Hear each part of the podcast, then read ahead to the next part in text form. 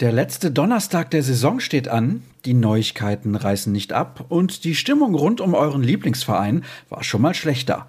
Schön, dass ihr auch an diesem Morgen eingeschaltet habt zur neuen Ausgabe von BVB Kompakt, eurem schwarz-gelben Infoformat für die Ohren.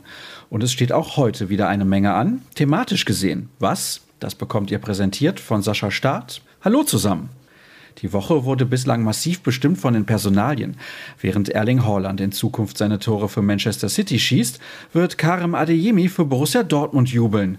Bei den Fans sorgte das für gute Laune, zumal der Neuzugang den Eindruck machte, richtig Lust auf seinen neuen Arbeitgeber zu haben. Das fiel schon bei den Transfers von Niklas Süle und Nico Schlotterbeck auf. Ein Verdienst von Sebastian Kehls Verhandlungsgeschick. Aber nicht nur der Nachfolger von Michael Zorg als Sportdirektor weiß sehr gute Deals abzuschließen, auch Manfred Schwabel. Denn wie gestern bereits erwähnt, fließt mit dem Wechsel von Adeyemi aus Salzburg ins Ruhrgebiet eine ordentliche Summe auf das Konto des Münchner Vorortvereins Unterhaching. Dabei handelt es sich für einen Regionalligisten um jede Menge Geld. Ein Faktor spielt unter anderem, dass er bei den Bayern vor die Tür gesetzt wurde. Mehr steht im Text von Jürgen Kors. Nicht lesen, sondern hören oder sehen, wie ihr mögt, könnt ihr Cedric Gebhardt und mich in unserem wöchentlichen Vodcast. Und ja, es ist eine XXL-Ausgabe geworden. Aber gut, ihr habt euch mit euren Fragen sehr rege beteiligt und es gab viel zu besprechen. Im Mittelpunkt stehen neben den beiden Transfers auch Michael Zorg und Marcel Schmelzer. Was es damit genau auf sich hat, das erfahrt ihr in der gut 85 Minuten langen Sendung. Kommen wir zu einer Meldung, die nur indirekt etwas mit dem Club zu tun hat. Vorgestern hat der Europäische Fußballverband UEFA über die Spielorte und den Spielplan für die Europameisterschaft 2024 entschieden, die vom 14. Juni bis 14. Juli in Deutschland stattfindet.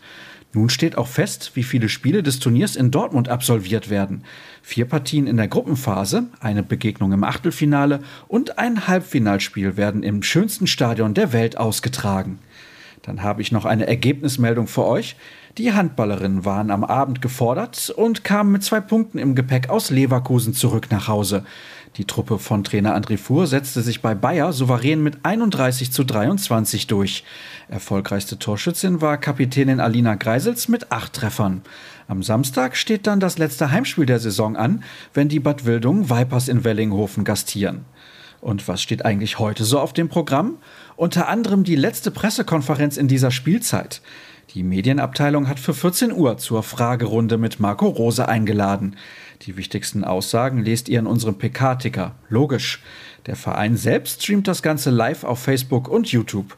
Ihr habt also die Wahl. Auf unserer Internetseite vorbeizuschauen ist aber grundsätzlich nie verkehrt. Die findet ihr nach wie vor unter ruhrnachrichten.de und ein Hinweis darf nicht fehlen. Vor exakt zehn Jahren gewann die Borussia das Double. Dazu erwartet euch natürlich ein entsprechender Artikel.